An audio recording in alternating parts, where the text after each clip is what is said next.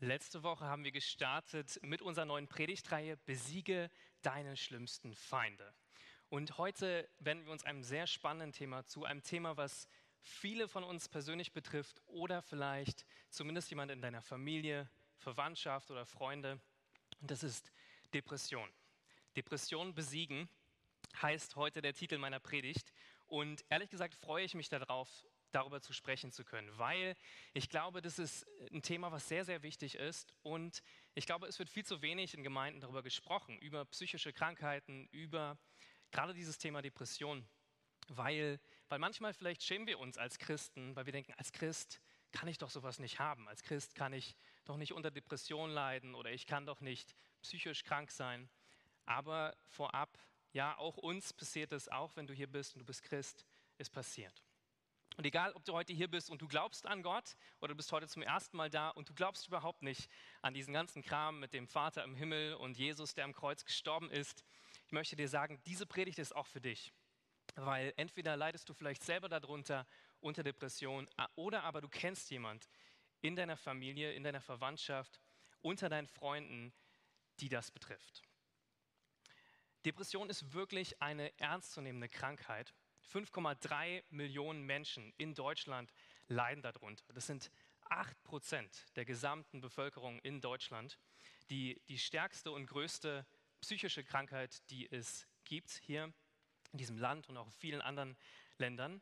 Und was auch stimmt, dass leider immer mehr Kinder und Jugendliche auch davon betroffen sind. Ich selber hatte jahrelang unter Depressionen gelitten, als Kind und als Jugendlicher schwere Depressionen gehabt und auch mit dem Gedanken, mir selber das Leben zu nehmen. Und ich kann heute hier stehen und sagen, Gott hat mich davon geheilt, Gott hat mich frei gemacht und ich habe es geschafft, diese Depression zu besiegen. Und wenn du heute hier bist und dir geht es genauso, dann wünsche ich mir, dass du ermutigt wirst durch diese Predigt, dass du ermutigt wirst, dass es Hoffnung gibt.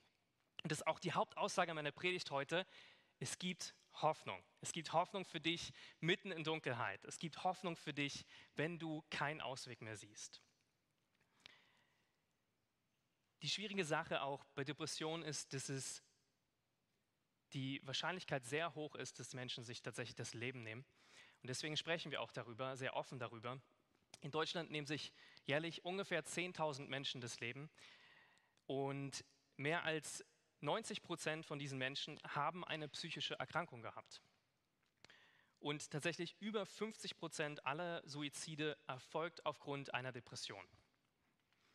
Das sind mehr Menschen, die sich aufgrund von Depressionen das Leben nehmen, als Menschen, die an Verkehrsunfällen sterben, die an Drogen sterben oder die durch Gewalttaten sterben, zusammengenommen. Und wie ich schon gesagt habe, die gute Nachricht ist, Gott ist stärker als jede Dunkelheit in deinem Leben. Es gibt ein tolles Versprechen, das steht im Psalm 34, äh, Vers 19, und da steht, der Herr ist allen nahe, die verzweifelt sind. Er rettet die, die den Mut verloren haben. Der Herr ist allen nahe, die verzweifelt sind. Er rettet die, die den Mut verloren haben. Aber was ist jetzt Depression? Manchmal wissen wir gar nicht, was, was bedeutet das eigentlich. Jeder von uns kennt es mal vielleicht traurig zu sein oder nicht weiter zu wissen. Jeder von uns hat irgendwie depressive Phasen. Von daher können wir das so ein bisschen verstehen. Aber diejenigen, die wirklich stark in der Depression sind, die, die erleben es nochmal viel tiefer, viel schwerer. Also eine Sache, die tatsächlich damit einhergeht, ist so eine depressive Grundstimmung. Alles ist negativ, alles ist so ein grauer Schleier, alles ist negativ, man hat keine Hoffnung mehr. Oder man zieht sich auch sozial zurück. Man möchte nicht mehr so gerne unter Menschen sein, man ist lieber alleine, man schläft lieber, bleibt in seinem Bett und zieht die Bettdecke über den Kopf. Was auch häufig passiert ist, dass man den Appetit verliert, dass man wenig Freude mehr empfindet, dass Dinge, die einem früher noch Spaß gemacht haben, jetzt irgendwie langweilig wirken, irgendwie grau wirken, irgendwie keine Freude mehr geben. Ansonsten haben viele auch Schlafprobleme, oder Gefühle davon, dass sie wenig wert sind, dass, dass es nicht weitergeht im Leben und dass sie in so einem tiefen Loch stecken. Das kann ich euch so ein bisschen erklären. Das sind die Hauptsymptome, die man sagt, das ist eine Depression. Aber ich fand, was uns das viel näher bringt, dieses Thema, ist, wenn wir Menschen zu Wort kommen lassen, die es selber erlebt haben. Ich habe ein paar Zitate für euch mitgebracht von Menschen, die selber durch Depression gegangen sind, die im Forum beschrieben haben, wie es ihnen geht. Ich denke, ich würde sie als eine Art schweren schwarzen Schleier beschreiben, der sich über dein Denken legt, Ängste verstärkt, mich keinen Sinn mehr im Leben sehen lässt und mir alle Hoffnung nimmt. Kein freies Herz, sondern eine Klammer aus Sehnsucht, Schmerz, Hoffnungslosigkeit und Traurigkeit darum geschnürt. Das Herz, die Seele sind wie in einem Käfig gefangen, dessen Gitterstäbe nicht zu durchbrechen sind, weil man zu schwach ist, müde und kraftlos. Man möchte wieder lachen, so richtig aus tiefstem Herzen, aber irgendetwas erlaubt es nicht. Lachen verboten. Schöne Gefühle können nicht sein. Ein unabänderbarer, tiefer, laut schreiender, für andere unvernehmbarer, alles vernichtender und scheinbar für immer dort bleibender Schmerz in meinem Brustkorb gefangen. Die mächtigste Trauer, die dich je erdrückt hat. Oder dieses hier. Stell dir vor, du treibst im Wasser. Jeder Mensch treibt in einem Gewässer, was wir die Gedanken nennen. Und manchmal wird man mit der Strömung davongerissen. Ein gesunder Mensch, der kann sich halten und wieder in flachere Gewässer vordringen. Aber ein Depressiver, der hat kaum die Kraft dazu und er wird hinausgerissen. Gesunde Menschen können ab und zu ans Ufer gehen, um zu verschnaufen. Aber ein Depressiver treibt viel zu weit draußen. Er ist im Ozean der Gedanken gefangen und wird häufig von den Strudeln hinunter in die Tiefe gezogen. Je schwerwiegender die Depression, desto weniger Kraft hat man, an der Oberfläche des Wassers zu bleiben. Und wenn man gar keine Kraft mehr hat, muss man bis an den matschigen Boden, ganz nach unten in die Tiefe. Ohne Orientierung, ohne Hilfe, ohne Halt. Wenn man dann unten im Schlamm ist und voll von dem Sud der Gedanken, dann kann man sich mal abstoßen und vielleicht wieder die Oberfläche erreichen.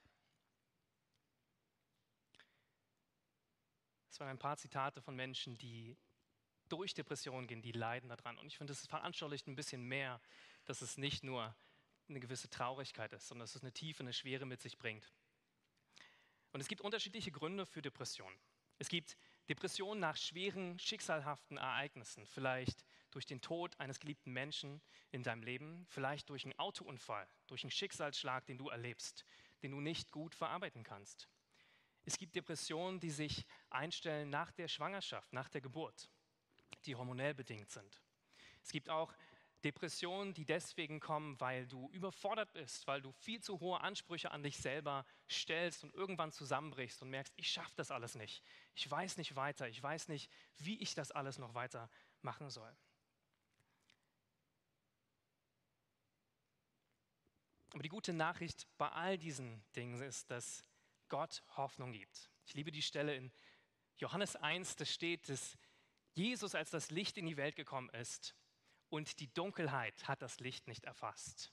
Und eine Beschreibung, die ich häufig gelesen habe, ist von Depression Dunkelheit. Dunkelheit, Hoffnungslosigkeit, kein Weg mehr nach außen zu sehen. Die gute Nachricht ist, Jesus ist das Licht. Und das möchte ich dir heute zusprechen, dass wirklich, egal wie hoffnungslos du dich heute fühlst, egal wie es dir geht, Jesus ist das Licht. Jesus will dich freisetzen und Jesus hat Hoffnung für dich, ewige Hoffnung. In 1. Korinther 13 ganz am Ende steht, am Ende bleibt Glaube, Hoffnung und Liebe. Und die größte von diesen ist die Liebe. Und Jesus ist die Liebe selbst. Wir wollen uns ein bisschen anschauen, was die Bibel denn zu Depressionen sagt. Und es gibt tatsächlich einige biblische Personen, die mit depressiven Phasen und Depressionen gekämpft haben. Die erste Person, die wir uns anschauen werden, ist der Prophet Elia. Einige sagen, dass er unter einer Art Erschöpfungsdepression gelitten hat, was heutzutage wir wahrscheinlich wie ein Burnout bezeichnen würden. Und er hat am Tiefpunkt seines Lebens diese Aussage getätigt. In 1. Könige 19, 4 bis 5. Dort steht, er aber ging allein eine Tagesstrecke weit in die Wüste. Schließlich sank er unter einem Ginsterstrauch nieder, der dort stand. Und er wollte nur noch sterben. Ich habe genug her, sagte er. Nimm mein Leben, denn ich bin nicht besser als meine Vorfahren. Dann legte er sich hin und schlief unter dem Strauch ein. Aber was ist vorher passiert? Wer war dieser Elia, der auf einmal an diesen Tiefpunkt seines Lebens angekommen ist, der nicht mehr wusste, wie es weitergeht, der eigentlich nur noch sterben wollte und überfordert war mit dem Leben? Elia ist eine tolle Geschichte, ihr könnt sie alle nachlesen in 1. Könige 18, 19, wo von ihm beschrieben wird, was er getan hat. Elia war ein Prophet in dem alten Israel.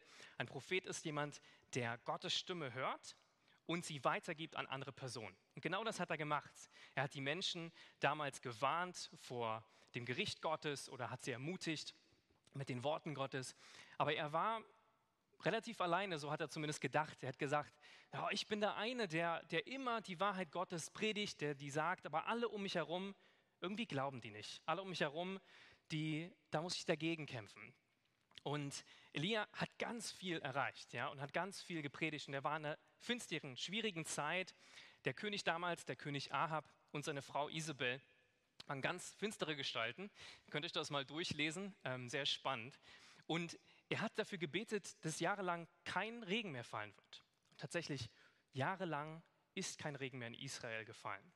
Wir können uns das hier nicht vorstellen, weil wir in Deutschland leben, wo es relativ viel regnet. Vor ein paar Jahren hatten wir mal eine große Dürre tatsächlich im Sommer, wo alle sich beklagt haben. Aber das ist nichts dagegen, wenn man sich vorstellt, jahrelang fällt kein Wasser. Jahrelang ist alles trocken, ist alles ohne Wasser. Du musst richtig viel Wasser sparen. Ja? Du achtest auf jeden einzelnen Tropfen.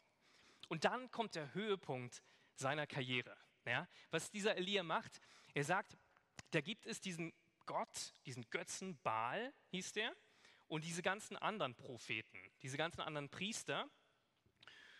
Und die denken, das ist der richtige Gott. Ja, das ist der Gott, den man anbeten soll. Und viele Israeliten haben das getan. Viele haben dem Statuen gebaut, haben diesen Baal angebetet. Und dann hat er ins Herz bekommen von Gott, so kann das nicht weitergehen. Das kann einfach nicht sein, dass dieses Volk nicht den wahren Gott kennt. Den, den Gott, der sie liebt, der einen Plan für ihr Leben hat, der, der sie errettet hat. Und dann hat er eine gute Idee. Gesagt, ich gehe auf einen Berg und ich versammle mir all diese anderen komischen Baalspropheten und ich zeige denen mal, wo der Hammer hängt. Ich zeige denen mal, welcher Gott stärker ist. Und ich liebe diese Geschichte. Wenn ihr sie nicht kennt, bitte lest sie nach. Es ist wirklich zum Lachen und ähm, es ist wunderschön zu sehen, wie stark Gott ist. Und was er dann macht, ist, die beide bereiten ein Opfer vor. Damals haben die viel geopfert und die haben gesagt, okay, der Gott, der mit Feuer antwortet, das ist der wahre Gott. Der Gott, der mit Feuer antwortet, das ist der wahre Gott. Und dann haben sie so ein ähm, Opfer in das Mitte gelegt, ein Tier in die Mitte gelegt. Es war alles trocken, müsst ihr wissen. Und dann kamen die 400 Baals-Propheten. 400 Leute und die sind darum getanzt um das Opfer, haben gebetet, bis, der Herr, bis das Feuer kommt von Baal. Ist nichts passiert. Immer weiter, immer weiter. Ihr müsst euch das vorstellen. Elia steht so daneben, schaut sich das an, denkt sich, na, na, na, Gott kann das besser. Und die dachten sich, dann kann doch nicht sein, das muss doch irgendwie passieren, da muss doch irgendwie das Feuer von dem Baal, den wir anbeten, auf das Opfer fallen. Aber es ist nichts passiert. Und dann tatsächlich, was Elia dann macht, er hat sie verhöhnt. Er hat gesagt, naja, kann ja gut sein, dass euer Gott, dieser Baal, gerade auf Toilette ist. Ja? Kann sein, dass der euch gar nicht hört. Ihr müsst mal ein bisschen lauter schreien. Ja, stellt euch das mal vor. Die 400 und er verhöhnt sie. Nicht schlecht. Und dann, was machen sie dann? Sie schreien lauter. Sie schreien lauter und sie fangen an, sich zu ritzen, weil sie denken, das hilft irgendwie. Hat nicht geholfen. Sie haben gebetet, komm, komm, lass das Feuer fallen. Und nichts ist passiert. Staubtrocken. Und dann kommt Elia. Elia kommt, müsst ihr euch vorstellen, 400 Leute gegen ihn. Das ist schon krass. Wir sind ungefähr 100, also viermal so viele. Und er steht da alleine ich kann mir vorstellen, wie sein Herz geklopft hat und wir gedacht hat, oh, jetzt besser, Gott, besser du antwortest jetzt, ja. Und was er dann gemacht hat, er hat Wasser darüber gegossen. Stellt euch das vor. Es war eine Dürre. Seit jahrelang gab es eine Dürre dort. Und was macht er? Er nimmt das kostbare Wasser, was man braucht zum Trinken, und gießt es noch drüber. Macht das noch richtig schön feucht, damit es noch schwieriger wird zu brennen. Ja? Damit auch ja nicht irgendwie eine Möglichkeit besteht, dass irgendein Funke kommt und das anzünden kann, dass es wirklich ein Wunder sein wird. Dann betet er zu Gott, dass sein Feuer fällt und das Feuer fällt. Das Feuer fällt, verzerrt das Opfer und, ähm, und alle Baalspropheten werden vernichtet und der, der größte Sieg wurde davon getragen. Ja? Elia ist am Höhepunkt seines Lebens. Und sie alle beten Gott an, sie jubeln darüber, sie freuen sich. Dann betet Elia auch noch dafür, dass wieder Regen fällt und es fällt wieder Regen in diesem Land. Was für Wunder, was für eine kraftvolle Zeichen. Aber dann geht er weg. Und zwar sagt dann die Frau von dem König, die, die Frau vom König Ahab, die Isabel, sagt, dich bringe ich um. Es reicht mir, dich bringe ich um. Und er rennt weg, er läuft weg und er kriegt es mit der Angst zu tun. Und ist komplett am Ende. Was wir dann sehen, ist diese, diesen Bibelvers. Er geht in die Wüste, sinkt nieder unter einem Strauch und dort sagt er zu Gott, ich will sterben. Ich kann nicht mehr. Das war's. Das war's. Ich kann das nicht mehr. Ich halte das nicht mehr aus. Und sagt später auch zu Gott, ich bin der Einzige, der noch dir treu geblieben ist. Ich habe die ganze Zeit gekämpft für dich, für dein Reich. Und jetzt will die Frau vom König mich auch noch umbringen. Ich bin der einzige Gerechte, der dir hier irgendwie übergeblieben ist im Land. Und was ganz spannend ist, was dann passiert ist, ein Engel kommt. Gott schickt einen Engel zu ihm. Und dieser Engel, ratet mal, was der tut. Der geht nicht zu ihm und rüttelt ihn auf und sagt, komm, du schaffst das, du packst das, reiß dich mal zusammen. Du weißt doch, was du gerade geschafft hast da auf dem Berg. Das ist der Gott, der, der dir auch jetzt begegnen kann. Nein, was er macht, er gibt ihm zu essen. Er kocht etwas für ihn. Und da gibt es ein tolles Zitat, was ich gefunden habe von Professor Dr. Ulrich Giesekus, ein christlicher Professor für Psychologie und Seelsorge. Und er sagte folgendes. Heute wie damals ist der erste Schritt aus der Depression ganz simpel. Essen, trinken, schlafen. Dann lief Elia 40 Tage durch die Wüste. Heilung braucht Zeit und Bewegung. Es hilft einem nicht weiter unter einem Baum sitzen zu bleiben und in seinem trüben Gedanken zu versacken. Gott begegnet ihm mitten in seiner Trauer, mitten in seiner Einsamkeit, mitten in seinem Schmerz, in seiner Erschöpfung. Und später sehen wir auch, dass Gott, das ist ein zweiter Punkt, worüber ich später auch noch reden werde, Gott ihn zurechtweist. Er sagt, du denkst Gedanken, die sind nicht ganz richtig. Und das ist auch ein Zeichen, wenn wir in Depressionen sind, dass wir viele Gedanken denken, die sehr düster sind, die Lügen sind tatsächlich über Gott, über uns selber. Und er korrigiert ihn, weil er hat gesagt, ich bin ganz alleine, ich bin der Einzige, der noch für dich kämpft. Und Gott sagt, nee, nee, nee, nee, 7000 Menschen in Israel sind mir immer noch treu. Du bist nicht der Einzige. Und manchmal geht es uns genauso in Depressionen geht es uns genauso mit psychischen Erkrankungen, dass wir denken, wir sind die Einzigen, die damit kämpfen. Wir sind die Einzigen, die nicht da rauskommen. Wir sind die Einzigen, die immer wieder es versuchen, aber es nicht schaffen. Und wenn es dir so geht heute, dann will ich dir zusprechen, du bist nicht die oder der Einzige. Ja, du bist hier willkommen und du sollst auch offen sein, damit darüber zu reden. Dann sehen wir eine zweite Person und das ist der israelische König David. Der König David hat ganz viele Psalmen geschrieben, das waren so Lieder, die man gesungen hat. Und wenn man die Psalmen liest, dann sieht man, was für schwierige Zeiten er durchlebt hat. Und bei ihm war es ein bisschen anders als bei dem Elia. Bei ihm war das eher, dass er gelitten hat unter der Verfolgung seiner Feinde und den Schwierigkeiten, den Umständen um ihn herum. Er war jahrelang, hat ist er geflohen vor, vor, dem, vor seinem Vorgänger, der ihn noch nicht so gerne mochte. Und ähm, dann, dann hat er auch während seiner Zeit als König in Israel richtige Schwierigkeiten gehabt, viele Feinde. Und hier gibt es ein Zitat von ihm, was auch mit als Tiefpunkt seines Lebens gelten kann. Psalm 88, da steht, Herr Gott, mein Retter, Tag und Nacht rufe ich zu dir. höre mein Gebet.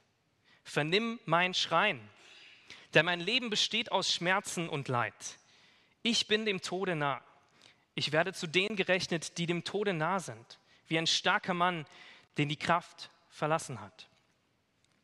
Sie haben mich dem Tod überlassen, wie ein Erschlagener, der im Grab liegt. Selbst du hast mich vergessen und ich bin von deiner Hilfe verlassen. Du hast mich in die tiefste Grube geworfen, in die finsternde, finsternste Tiefe. Du hast mir meine, Fro meine Freunde und Verwandten genommen. Alles, was mir jetzt noch bleibt, ist Finsternis. Das ist so ein Gefühl von Depression, was, was viele kennen. Ja? Alles, was mir jetzt noch bleibt, ist Finsternis, ist Dunkelheit.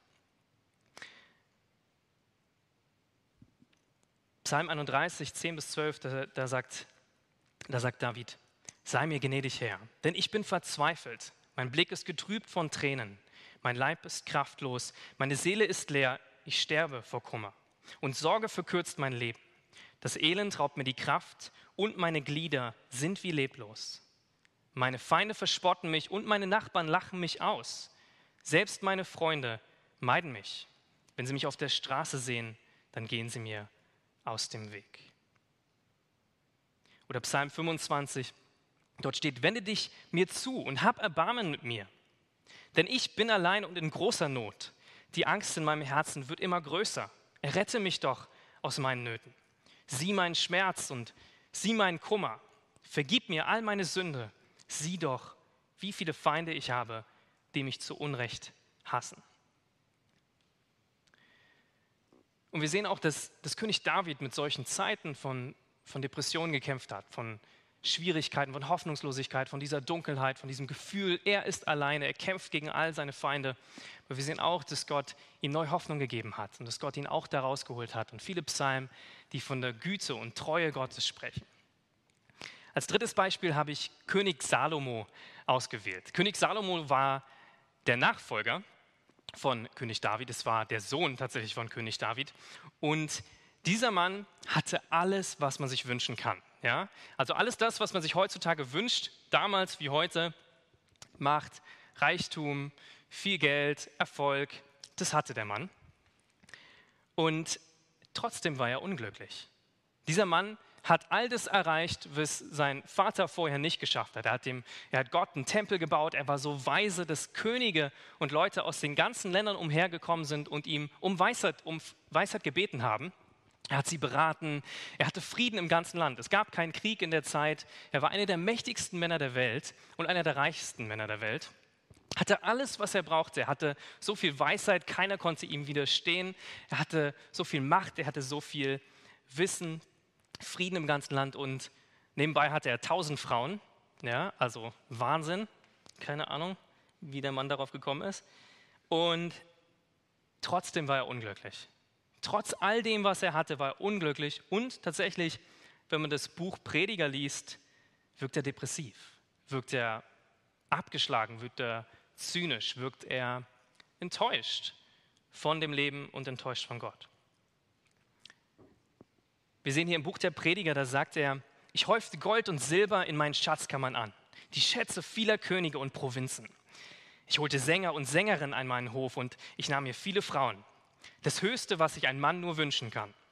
Auf diese Weise wurde ich berühmter und reicher als alle Könige, die vor mir in Jerusalem herrscht, geherrscht hatten. Neben all, da, neben all dem besaß ich meine Weisheit. Wenn mir etwas ins Auge stach, was ich haben wollte, dann nahm ich es mir. Ich versagte mir keine einzige Freude. Und ich freute mich bei all den Mühen, die ich hatte. Das war gleichsam ein, gleichsam ein Nebenlohn meiner Anstrengung. Doch als ich alles prüfend betrachtete, was, mir mit meinen Händen, was ich mir mit meinen Händen erworben hatte und die Mühe dagegen hielt, die ich darauf verwendet hatte, merkte ich, dass alles sinnlos war. Es war zu unnütz, wie der Versuch, den Wind einzufangen. Und es gibt keinen bleibenden Gewinn auf dieser Erde. Prediger 1 steht auch geschrieben, dies sind die Worte des Predigers. Das sind die ersten Sätze in diesem Buch. des Sohnes des Königs Davids, der in Jerusalem herrschte. Es ist alles sinnlos und bedeutungslos, sagt der Prediger. Unnütz und bedeutungslos. Ja, es ist alles völlig sinnlos. Was hat ein Mensch davon, wenn er sich sein Leben lang müht und plagt? Generationen kommen, Generationen gehen, doch die Erde ändert sich durch die Zeiten nicht. Oder in Prediger 2 sagt er, ich sage mir, dann schaffe ich mir ein angenehmes Leben und ich genieße das Gute. Doch ich erkannte, dass auch darin kein Sinn liegt. Es ist unsinnig zu lachen, sagte ich mir. Was für einen Nutzen hat es sich zu freuen? In meinem Herzen nahm ich mir vor, mich mit Wein zu berauschen. Aber so, dass ich noch besonnen über Weisheit nachdenken konnte. Das war König Salomo. Er hat alles erreicht, was man sich als Mensch nur wünschen kann. Das ist manchmal auch das, was viele Leute, vielleicht auch wir, vielleicht auch du heute hier versuchen im Leben. Irgendwas zu erreichen, irgendwas in deinem Leben, was dir noch fehlt. Die Beförderung, das neue Auto, die, die Frau oder der Mann an deiner Seite oder Kinder oder vielleicht, ähm, vielleicht der nächste Urlaub, auf den, auf den du sparst oder die ähm, verschiedene Beziehungen, Freunde. Aber wenn du all das erreicht hast, ist Salomo ein gutes Beispiel dafür. Das macht dich nicht glücklich. Das ist eigentlich sinnlos, wenn du nicht Gott hast. Wenn du nicht Gott hast, der im Mittelpunkt deines Lebens steht und dich liebt. Kommen wir also von diesen Beispielen, die wir in der Bibel sehen über Depressionen, zu der Frage, was können wir machen, um Depressionen zu besiegen? Das erste ist, such dir Hilfe. Depression führt immer dazu, dass wir uns isolieren, dass wir möglichst Abstand nehmen von Menschen, dass wir glauben, es ist zu anstrengend, in Kontakt zu treten oder Leute verstehen uns nicht. Und es ist sehr wichtig, dass wir uns Hilfe suchen. Und eine Möglichkeit, das zu tun, die ich euch allen auch empfehlen würde, ist Therapie oder Seelsorge. Wenn du unter psychischen Erkrankungen leidest oder unter Schwierigkeiten in deinem, deinem Leben, Seelsorge kann so helfen. Therapie kann so helfen. Und tatsächlich ist die Psychotherapie auch die größten, bringt die größten Heilungschancen, ähm, weil es dir zeigt, was hinter der Hoffnungslosigkeit steht. Häufig, wenn du depressiv bist, denkst du Gedanken, die dich runterziehen. Du denkst Sachen, die immer wieder in deinem Kopf schwirren, die für dich Sinn machen, aber die deine Emotionen, dein Leben, alles nach unten ziehen. In diesem Bild vorhin, was wir gehört haben, im Wasser, tief auf den Meeresgrund. Und was dann hilft in der, in der Therapie ist, dass du genau diese Gedanken aussprechen kannst, dass du darüber reden kannst, was geht denn in mir vor, was denke ich, was denke ich so Dunkles in mir, warum geht es mir so? Und du kannst schauen, was, was sind vielleicht kleine Schritte, die ich nehmen kann, um rauszukommen aus dieser Dunkelheit. Bei schweren Depressionen können auch Medikamente helfen. Und gerade dafür, wenn du den Schritt in die Therapie noch nicht schaffst, kann es helfen, dich zu stabilisieren, um dann Therapie anzunehmen. Eine Sache, die mir dabei ganz wichtig ist und die ich heute jedem sagen möchte, ist, die Gefahr, sich selber das Leben zu nehmen, ist leider sehr hoch bei Depressionen. Das, kenne das auch selber. Ich hatte als Kind und Jugendlicher starke Gedanken, mir das Leben zu nehmen. Ähm, ich bin Gott sehr dankbar, dass ich es nicht getan habe. Und das ist so wichtig, dass ihr Leute habt, mit denen ihr darüber redet. Ja, ich hatte damals meine Eltern, mit denen ich gut darüber sprechen konnte eine Gemeinde, die mich unterstützt hat, die viel gebetet hat. Und das, das möchte ich euch sagen, wenn du heute hier bist und du kämpfst mit dem Gedanken, dir das Leben zu nehmen, dann bitte tu es nicht. Und komm nach der Predigt gerne auf mich zu, du kannst mit mir reden, weil ich möchte dir sagen, es gibt Hoffnung. Und das ist nicht der Ausweg. Es ist nicht der Ausweg, den man denkt, den es bringt. Weil man denkt, dann ist der Schmerz vorbei. Man denkt, dann ist es endlich vorbei mit dem Leid, mit dem, was, was ich jeden Tag mit dir rumtragen muss, aber das ist nicht der Weg, der dich frei macht. Der Weg, der dich frei macht, ist in Jesus, der dich frei machen möchte und der dich liebt. Ein Beispiel, wie Therapie uns helfen kann, ähm, ist von meinem Papa. Mein eigener Vater hatte jahrelang Depression, Erschöpfungsdepression oder Burnout. Er ist Lehrer gewesen, jetzt ist er pensioniert und ähm, er hat vieles mit sich rumgetragen, was ihm gar nicht so bewusst war. Und das hat er ausgelebt. Er hatte immer das Gefühl, er muss ganz viel leisten. Er hatte das Gefühl, dass wenn, wenn er das nicht tut, dann machen es keine anderen. Und wie, wie denken die anderen darüber? Wenn du krank bist, dann musst du dich, musst du dich durchquälen. Du kannst dir keine Auszeit nehmen. Und das hat ihn letztendlich an den Abgrund geführt. Es hat ihn letztendlich dazu gebracht, dass er nicht weitergekommen ist und dass er sich krank schreiben lassen musste. Er wusste nicht weiter, er hat aufgehört zu arbeiten, hat sich krank schreiben lassen und hat Therapie begonnen. Und diese Therapie, sagte er mir, hat ihm sehr geholfen. Und zwar waren es da die kleinen Schritte, die ihm geholfen haben, wieder rauszukommen. Am Anfang hat er einfach darüber geredet, wie es ihm geht. Er hat einfach nur darüber geredet, was in seinem Kopf vorgeht und das vier Jahre lang. Und häufig ist genau das auch die Sache bei Depressionen. Es ist kein schneller Weg, es ist Schritt für Schritt, den du gehen musst. Und jemand an deiner Seite, der dich begleitet und mit dir darüber spricht, der das professionell kann, ist sehr, sehr hilfreich. Er hat mir gesagt, dass er innere Denkmuster aufarbeiten musste, die er in seiner Erziehung gelernt hat. Zum Beispiel nicht Anerkennung durch seine Arbeit zu bekommen als Lehrer und ähm, Leistung, immer nach Leistung zu trachten. Er musste auch Sachen lernen, die er von seinem Vater und seiner Mutter gelernt hat, dass er die nicht mehr tut. Und zwar war, war da das Gedankengut, jeder, der arbeitslos ist, ist faul. Man meldet sich nur krank, wenn der Kopf schon unter dem Arm ist. Kinder wurden auch zur Schule geschickt, wenn sie krank waren oder sie sich übergeben haben am Morgen, außer bei starkem Fieber. Und selber haben die Eltern meines Vaters viel gearbeitet, sich kaum ausgeruht und sich auch wenig gegönnt. Und zu den Zeiten war das auch noch stärker als heutzutage die Meinung, seelisch krank, das gibt es nicht. Ja, wenn man irgendwas hat, dann reißt man sich zusammen und dann schafft man das schon. Da musste er auch Ängste aufarbeiten von seiner Mutter, Ängste vor unbekannten Personen oder Situationen, selber Ängste und stärkere Belastungen in unbekannten Situationen wahrzunehmen und zu überwinden. Und diese Psychotherapie über einen längeren Zeitraum von vier Jahren hat ihm sehr geholfen, all das aufzuarbeiten und überhaupt zu realisieren, warum fühlt er sich dann so, wie er sich fühlt. Warum geht es ihm dann so? Und er hat Strategien entwickelt, wie er rauskommt, jeden Tag. Ein Stück mehr. In Römer 12, Vers 2, da steht, deshalb orientiert euch nicht am Verhalten und an den Gewohnheiten dieser Welt, sondern lasst euch von Gott durch Veränderung eurer Denkweise in neue Menschen verwandeln. Und das ist das, was auch in Therapie passieren kann, dass euer Denken, was so dunkel ist, voller Lügen ist und Negativität, verändert wird. Wieder Hoffnung bekommt, wieder einen Ausweg sieht, wieder einen Weg sieht von Freude. Das zweite, mein zweiter Punkt ist, komme raus aus der Isolation und suche Gemeinschaft. Wie ich schon vorhin gesagt habe, Depression ist etwas, was dich dazu bringt, dich sozial zurückzuziehen. Und häufig kommt es mit Scham. Und wir, wir schämen uns, wir wollen darüber gar nicht so reden, wir isolieren uns und manchmal auch im Christentum oder in Gemeinden ist es so, dass wir denken, ich bin doch Christ, ich kann doch sowas gar nicht haben. Depression oder psychische Erkrankungen, das dürfte ich doch nicht haben, weil ich kenne doch Jesus, Jesus, der die ewige Hoffnung in mir ist.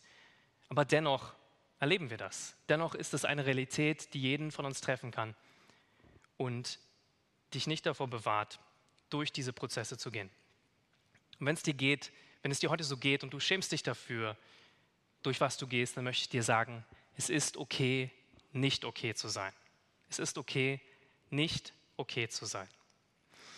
Denn die Strategie des Teufels ist es tatsächlich, in dieser Zeit von Depressionen dich zu isolieren und dir Scham zu geben und dich zu quälen damit, mit den Gedanken, die du hast, um damit alleingelassen zu werden. Aber eine der, der heilungsfördernden Sachen ist, in die Gemeinschaft zu kommen. Und das finde ich so schön an Gemeinde, dass, dass die Bibel beschreibt, dass wir wie eine Familie sind. Und das sollten wir sein für jeden, der durch schwierige Zeiten geht, dass wir einander helfen und die Lasten tragen. In Galater 6, Vers 2, da steht, helft euch gegenseitig bei euren Schwierigkeiten und Problemen. So erfüllt ihr das Gesetz, das wir von Christus haben. Also möchte ich dich ermutigen, teile deine Sorgen, deine Schwierigkeiten, deinen Kampf mit Depressionen mit deinen Freunden, mit deiner Familie, mit deinem Treffpunktleiter, mit deinen Pastoren, mit deinem Ehepartner. Rede darüber, wie es dir geht. Eine Sache, die auch helfen kann, ist tatsächlich die Gemeinschaft von Tieren. Eine Routine zu haben, dich, dir einen Hund anzuschaffen, spazieren zu gehen rauszugehen, reiten zu gehen, was auch immer dir gefällt, kann dir helfen, so eine Routine zu haben in deinem Leben. Tipps für Freunde und Familie von Depressiven. Eine Sache, die ich euch mitgeben möchte, bitte, die ihr vermeiden solltet, sind gute Ratschläge. Gute Ratschläge sind nicht so hilfreich in diesen Situationen. Vor allem nicht Sachen, die wie sowas wie isst doch mal mehr Schokolade oder wie wär's mal wieder mit in den Urlaub fahren oder aber auch reiß dich zusammen. Du schaffst das schon. Jeder ist mal traurig. Weil genau diesen Satz sagen sich Depressive häufig genug. Reiß dich zusammen. Dir geht's doch nicht so schlecht. Schau dir die anderen an. Schau dir, was andere Leute haben. Du musst es doch schaffen. Und damit helfen wir leider nicht. Eine andere Sache ist, auf all die schönen Dinge hinzuweisen. Ja, man kann so denken, ach, ich ermutige jetzt mal und sage alles, was so wunderschön ist, aber dann fühlt sich das innerlich eher so an, ja, da draußen ist es schön, aber hier drinnen ist es sehr dunkel. Und einen letzten Punkt dazu, Dämonen auszutreiben.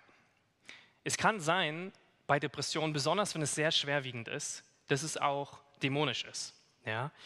Die Hoffnungslosigkeit und gerade die Gedanken, dir das Leben zu nehmen, das ist ein sehr teuflischer Gedanke, weil in der Bibel steht, der Teufel ist da, dich zu berauben, zu stehlen und dich zu töten. Der Teufel ist wirklich darauf aus, dir das Leben zu nehmen. Und in diesen Situationen kann es auch sein, dass du eine dämonische Belastung erlebst in deinem Leben und du durch Gebet frei wirst. Allerdings häufig bei psychischen Problemen geht es um seelische Dinge, geht es um Gedankenmuster, die wir aufarbeiten müssen. Und es ist nicht unbedingt was Dämonisches. Das habe ich selber erlebt als Kind, als Jugendlicher. Das Erste, was meine Eltern, Familie, Freunde gemacht haben, sie haben gebetet mit mir und sie haben versucht, diese Dämonen auszutreiben. Hat nicht so gut geklappt. Ja, haben versucht zu beten und zu beten. Es ist nichts besser geworden, es ist tatsächlich immer schlimmer geworden. Äh, dann muss halt noch ein Pastor äh, beten oder noch jemand anders, hat auch alles nicht geholfen. Aber was mir geholfen hat, ist Schritt für Schritt daraus zu kommen. Und ein paar Sachen, die mir geholfen haben, kommen auch noch später. Hilfreiche Sachen, die wir tun können für Freunde, für Familie, für Verwandte, die unter Depressionen leiden, ist, sie ernst zu nehmen. Sie ernst zu nehmen in dieser Krankheit, die sie haben. Denn Depression ist nicht mal so einen schlechten Tag zu haben oder einfach mal traurig zu sein. Und das ist gerade schwer zu verstehen für diejenigen, die vielleicht nicht so die Tendenz haben, an Depressionen zu leiden. Also reduziere die Person auch nicht auf die Krankheit. Rede nicht nur die ganze Zeit darüber. Das Leben ist so viel mehr als diese Krankheit. Für den Depressiven vielleicht nicht in dem Moment, aber versuch nicht immer nur darüber zu reden. Und stell nicht so hohe Erwartungen an kranke Depressive. Setzt, weil das setzt sie noch unter mehr Druck dann sprich Hoffnung aus und ermutige sie. Weil das, der größte Kampf ist gegen Hoffnungslosigkeit und Depression. Keine Hoffnung zu haben, dass es jemals wieder bergauf geht. Und das ist häufig so, wenn wir im Dunkeln sind, in Schwierigkeiten sind, dass wir die Hoffnung nicht sehen, dass wir das Licht nicht sehen. Aber wenn du außen stehst, hast du einen großen Vorteil. Du kannst das Licht Gottes hineinsprechen. Du kannst die Hoffnung Gottes hineinsprechen. Du kannst sagen, nein, es gibt ein Licht am Ende des Tunnels. Jesus ist immer noch derselbe, gestern, heute und in alle Ewigkeit und er wird dich retten. Und dann ermutige auch mit Bibelstellen. Ähm, ermutigende Bibelstellen weitergeben, die von Hoffnung sprechen, die von Dankbarkeit sprechen. Und ein letzter Tipp, benenne kleine Fortschritte. Sehe kleine Fortschritte und benenne sie. Häufig fühlt sich das so an, wenn man in der Depression feststeht, es bewegt sich gar nichts. Ja, man hat vielleicht schon jahrelang Therapie gemacht und man hat das Gefühl, ich bin immer noch am selben Ort wie vor Jahren. Aber das stimmt nicht. Häufig sehen wir Kleinigkeiten nicht, die sich verändert haben. Vielleicht kennt ihr das auch von, von Kindern, ja, die, alle, die hier Eltern sind. Ähm, ihr merkt nicht, wie eure Kinder groß werden. Ähm, und dann kommen andere und sagen, boah, ist der groß geworden oder ist sie schon groß geworden. Und genau das können wir auch machen. Wir können sagen, guck mal, was sich da schon verändert hat. Ja, und ermutigen und sagen, nein, du stehst nicht an demselben Punkt, du bist schon viel weiter. Es hat sich was verändert in deinem Leben. Der dritte Punkt den ich euch mitgeben möchte, ist, erfreue dich an den kleinen Dingen und übe Dankbarkeit. In der Zeit von Depressionen sehen wir alles schwarz. Alles ist dunkel, alles ist neblig, es ist wie ein Schleier vor unserem Gesicht und man findet kaum etwas, worüber man sich freuen kann, vielleicht den Appetit verloren. Eine Sache, die mir sehr geholfen hat, ist Dankbarkeit zu üben. Ich weiß noch, wie meine Mutter mir damals gesagt hat, du, du musst jetzt jeden Tag fünf Dinge aufschreiben, wofür du dankbar bist. Ich dachte mir, gibt nichts, ja, gibt nichts, wofür ich dankbar bin. Sie hat doch, du musst fünf Dinge aufschreiben, wofür du dankbar bist. Und das hat mir echt geholfen. Das hat mir echt geholfen. Ich habe mich jeden Tag mit so einem Buch hingesetzt, habe das extra dafür angefangen und Dinge aufgeschrieben, wofür ich dankbar bin. Am Anfang waren das Sachen wie eine warme Dusche, mein Bett, Essen. Mir ist nicht mehr eingefallen. Ja. Später konnte ich darauf zurückschauen und sagen, oder andere Dinge aufschreiben und sagen, ich bin dankbar, dass Gott mich nie verlassen wird. Ich bin dankbar für meine Mutter, für meinen Vater. Ich bin dankbar für die Gemeinde um mich herum, die mich stärkt und tröstet. Ich bin dankbar, dass es Hoffnung gibt, auch wenn ich sie zurzeit nicht sehe. Und diese Dinge haben mir total geholfen, weil ich habe es aufgeschrieben, ich habe gesagt, okay, es ist nicht alles so düster, wie es in meinem Kopf gerade zu sein scheint, aber es gibt Dinge, für die ich dankbar sein kann. Und ich schreibe sie auf. Psalm 50, Vers 23 sagt, wer mir dankt, der bringt damit ein Opfer, was mich wirklich ehrt. Er macht den Weg frei, auf dem ich ihm Rettung bringe. Wisst ihr, Dankbarkeit ist wie geistliche Kampfführung. Was wir damit machen, wie diese Bibelstelle sagt, wir bahnen Gott einen Weg, uns Rettung zu bringen. Wir schlagen uns sozusagen frei von all diesen Dingen, all diesen Hindernissen in unserem Weg, die uns runterziehen, wo wir nur noch auf das Negative schauen, wo wir nur noch hoffnungslos sind, wo wir denken, es wird sich nie was verändern und wir schauen weg von uns und wir schauen auf die Dinge, die uns dankbar machen. Und wir bahnen Gott damit einen Weg, dass er uns Heilung bringt, damit er uns frei macht. Und es sind diese kleinen Schritte, die uns rausführen aus der Depression. Das vierte ist, tue Buße und halte fest an der Wahrheit im Wort Gottes. Buße tun im Griechischen ist das Wort Metanoia und es bedeutet so viel wie anders zu denken, neu zu denken oder auch komplett umzukehren. Du befindest dich auf deinem Weg in diese Richtung mit deinen negativen, dunklen Gedanken und du drehst um und du gehst in die andere Richtung. Du denkst neu, du veränderst dein Denken. Buße tun bedeutet, deine Gedanken zu verändern. Und das ist ein Schlüssel für jeden, der depressiv ist, weil die Gedanken häufig Lügen sind, die wir glauben. Sehr finstere Lügen. Und da kommt auch unser Merkvers für diese Predigtreihe rein. Der sagt, ich setze nicht die Waffen dieser Welt ein, sondern die Waffen Gottes. Sie sind mächtig genug, jede Festung zu zerstören, jedes menschliche Gedankengebäude niederzureißen. Wir denken häufig in dieser Zeit so Lügen wie, meine Situation ist hoffnungslos, und es wird sich nie ändern. Oder keiner sieht meinen Schmerz und auch keiner kann mich verstehen. Wir denken, es gibt nichts Schönes auf dieser Welt. Oder es wäre besser zu sterben, als weiter in diesem Schmerz zu leben. Oder wir denken auch, Gott hat mich verlassen und Gott wird mir niemals helfen. Aber Gottes Wort zeigt uns die Wahrheit und sie ist in dieser Zeit ein fester Anker. Gottes Wort, das ist nicht positives Denken, wo wir uns sagen, ach, du schaffst das schon und äh, irgendwann geht es mal wieder bergauf, sondern Gottes Wort ist wirklich die Wahrheit. Gottes Wort ist wirklich das Einzige, was Bestand hat. Und bei mir, mir hat das enorm geholfen. Als ich tief in meiner Depression war, hat mir das geholfen zu wissen, darauf kann ich mein Leben bauen. Ja, egal was andere sagen, egal was andere tun, darauf kann ich mein Leben bauen. Und das ist das, was mir am meisten geholfen hat. Nicht Familie, nicht Freunde, das ist das, das Wort Gottes, was immer Bestand hat und was mir Hoffnung gibt. Aber das wird sich nie ändern und Gott hat gute Pläne für dich. Ja, mir haben Verse geholfen, wie, wie in Johannes 11 steht, dass, dass diese Krankheit, da spricht Jesus zu Lazarus und sagt, diese Krankheit ist nicht zum Tod, sondern ist, sie ist zur Herrlichkeit Gottes. Oder mir haben Verse geholfen, wie, ähm, dass, dass Jesus alle Tage bei mir ist, bis an das Ende aller Zeiten. Und damit will ich euch auch ermutigen. Nehmt euch Bibelverse, die euch ermutigen, die genau das Gegenteil aussagen, wie ihr euch gerade innerlich fühlt, aber die die Wahrheit sind. Und das wird eure Gefühle auch verändern. Der letzte Punkt ist, vertraue Jesus dein Leben an. Jesus sagt dir heute, du bist genug. Er hat alles bereits geleistet und er hat sein Leben für dich gegeben. Jesus ist am Kreuz gestorben für uns und hat alles gegeben, damit wir frei sein können, damit wir frei werden können von Schuld, von Scham, von Depressionen, dass wir Depressionen besiegen können. Und er hat uns Hoffnung gegeben. Und du kannst ihm dein Leid klagen, so wie es König David getan hat, in dem Psalm. Immer wieder gesagt hat, wie es ihm geht, wie schwierig alles ist. Und dann wieder zurückkommen auf diesen festen Grund, dass Jesus immer noch derselbe ist, gestern, heute und in alle Ewigkeit. Ich finde diesen Vers aus Jesaja 42,3 so schön, der über Jesus spricht. Und da steht: Das geknickte Rohr wird er nicht zerbrechen und den glimmenden Docht wird er nicht auslöschen. Hier spricht es von dem geknickten Weizenhalm, den er nicht abbrechen wird, und er wird die flackernde Kerze nicht auslöschen.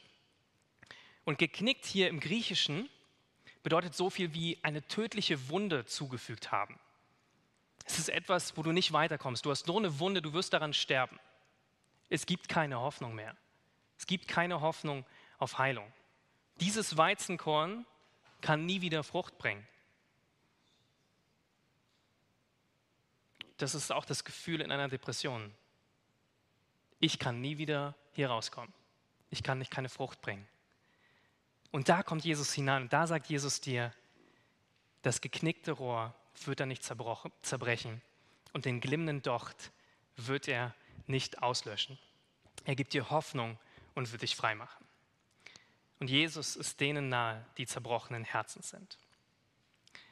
Also was haben wir gelernt?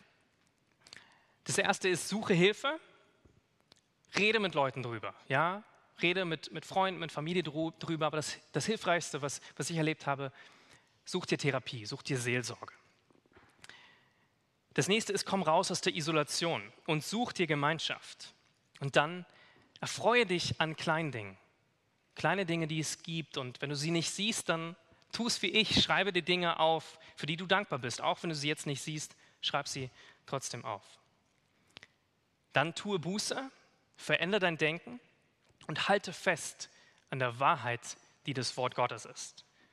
Und zum Schluss vertraue Jesus dein Leben an. Meine Ermutigung für euch heute ist, durch Gottes Gnade können wir Depressionen besiegen. Durch Gottes Gnade können wir Depressionen besiegen. Lass uns beten.